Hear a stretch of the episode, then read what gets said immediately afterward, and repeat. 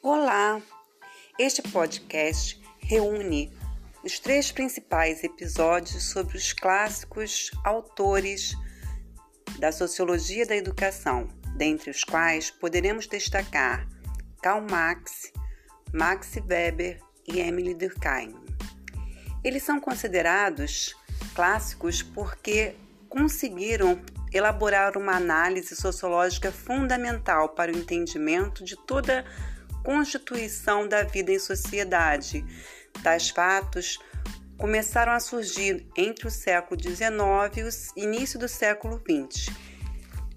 Vamos aproveitar essas descrições detalhadas de cada autor e aproveitar o nosso estudo.